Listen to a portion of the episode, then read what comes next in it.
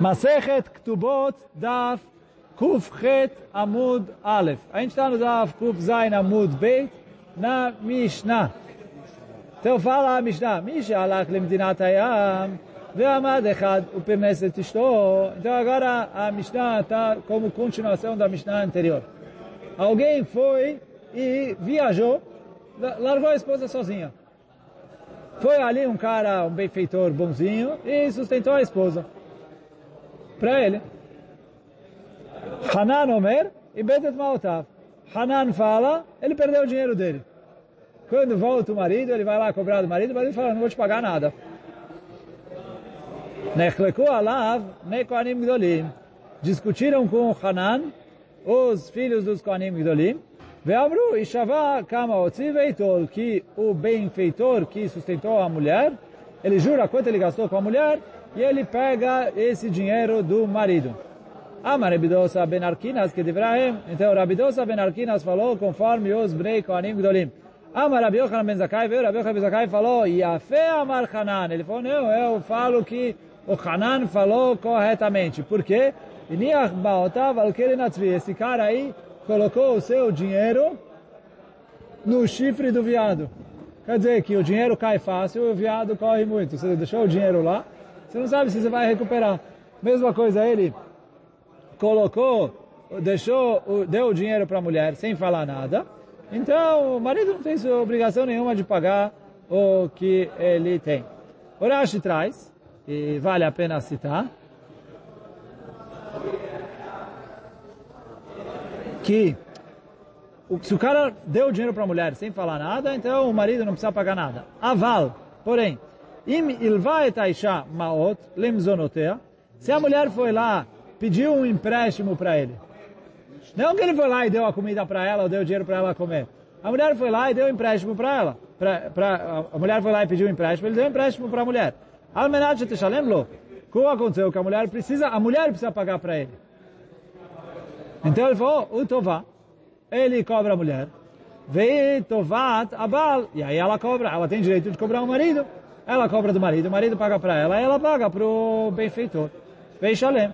Que de Amar Leil, Bememaenet, como a gente falou na Memaenet, que o motivo só que ela não tem direito é porque ela mianá, mas senão ele teria que pagar.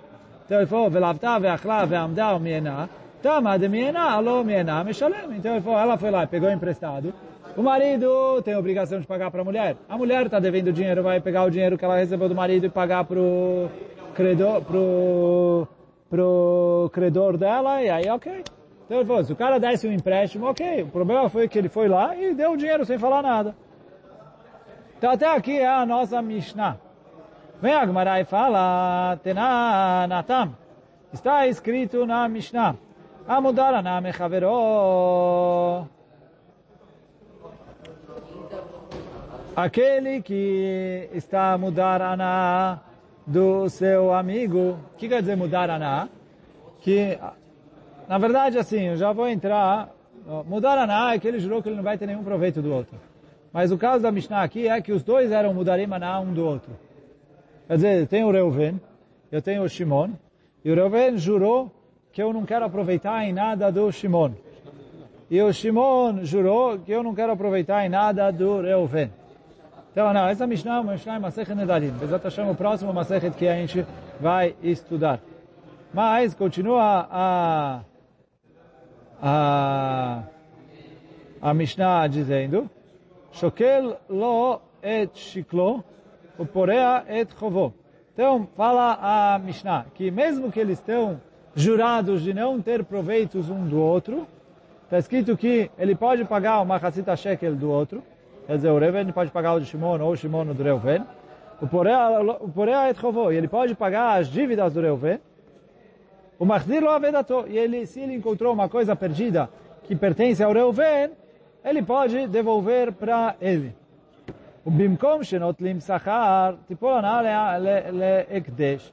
Agora fala assim, quando se costuma pagar um, um valor para a pessoa que devolveu a coisa perdida, para compensar o que ele é para compensar o o, o para compensar o que ele é, o que ele se esforçou ali para trabalhar, etc., para trazer a coisa perdida, aqui eu tenho um problema, porque o Reuven não pode pagar e o Shimon não pode ficar sem receber. Quer dizer assim, o Reuven devolveu uma coisa para o Shimon. Desculpa, acabei falando errado. O Reuven devolveu uma coisa para o Shimon. Então agora, teoricamente, o Shimon deveria pagar algo para o Reuven para compensar o esforço dele. Agora a gente está num problema aqui. Por quê? Se o Shimon é, pagar para o Reuven, o Reuven está aproveitando do Shimon. Se o Shimon não pagar para o Reuven, o, o, Shimon está ganhando um proveito, que ele ganhou um serviço que vale dinheiro, ele ganhou de graça. Então fala a Mishnah, O Bimkom Shenotlim Sachar, Tipol Anal Ekdesh. Quer dizer, o Shimon pega o dinheiro e paga para o Ekdesh, assim o Shimon pagou e o Reuven não recebeu, e uh, com isso ok. Então essa é a Mishnah em Masechet Nedarim. Vem a Gemara e fala, Bishlema Shokelo Etiklo Mitzvah. Então pagar uma Hatzita Shekel, ele está fazendo uma mitzvah kavid, ele está fazendo uma mitzvah. Detran, como está escrito na Mishnah, aqui Mishnah, se eu não me engano, em Masechet, uh, uh, não é Mishnah, uma Braita, uh, então fala, Tormim al avud ve'al agavui ve'al atid ligvot, que eu posso separar e dar uma chatzita shekel al avud pelo perdido, Quer dizer, alguém que pagou uma Hatzita Sheker e perderam o dinheiro. Então ele fala, não quero pagar de novo, já paguei. Então outra pessoa pode ir lá e pagar por ele. Tormim ala avud, ve gabui. Gabui é o que já foi cobrado e não chegou aqui. Ve ala atid ligvot. E sobre o que ainda não foi cobrado e deveria ser cobrado e agora não vai mais cobrar.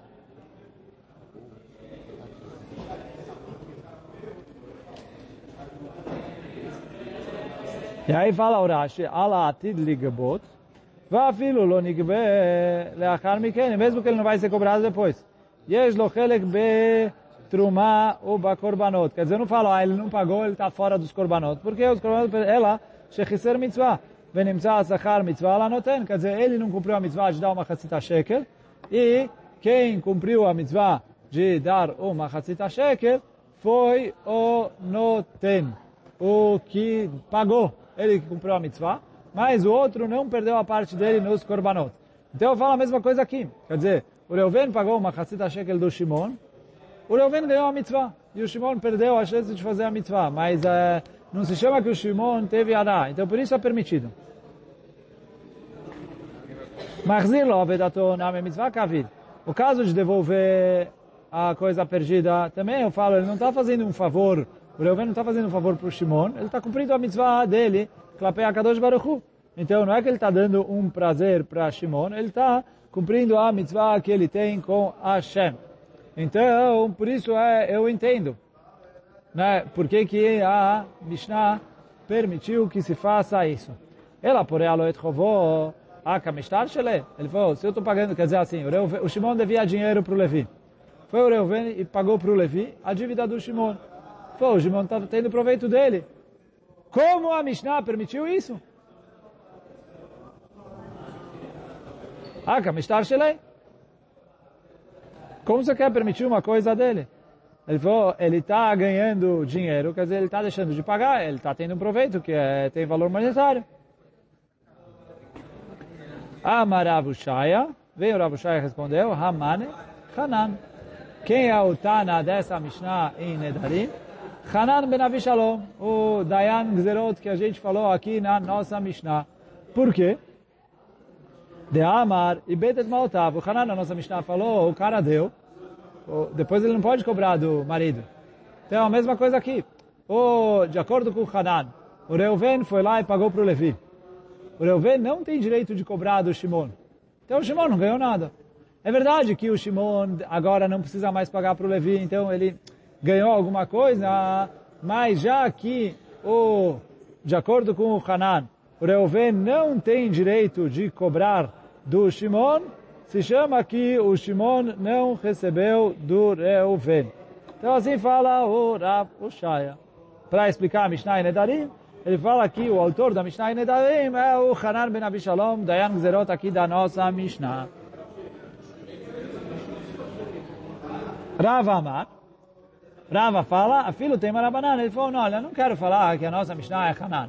Quer dizer, a nossa Mishnah. Mishnah ali em Nedarim é de acordo com Hanan. A filho tem Marabanan. O quê? Acha b'mayat kinan. Ele faz uma, o Kim está na Mishnah em Nedarim. Já aqui se está de um caso. Ele pegou o dinheiro emprestado com a condição que ele não precisava pagar. O que quer dizer? Ele falou, olha, você me empresta dinheiro, se eu quiser, eu pago. Se eu não quiser, eu não preciso pagar. Você não pode me cobrar. Você está dependendo da minha boa vontade. O cara foi lá, aceitou e emprestou.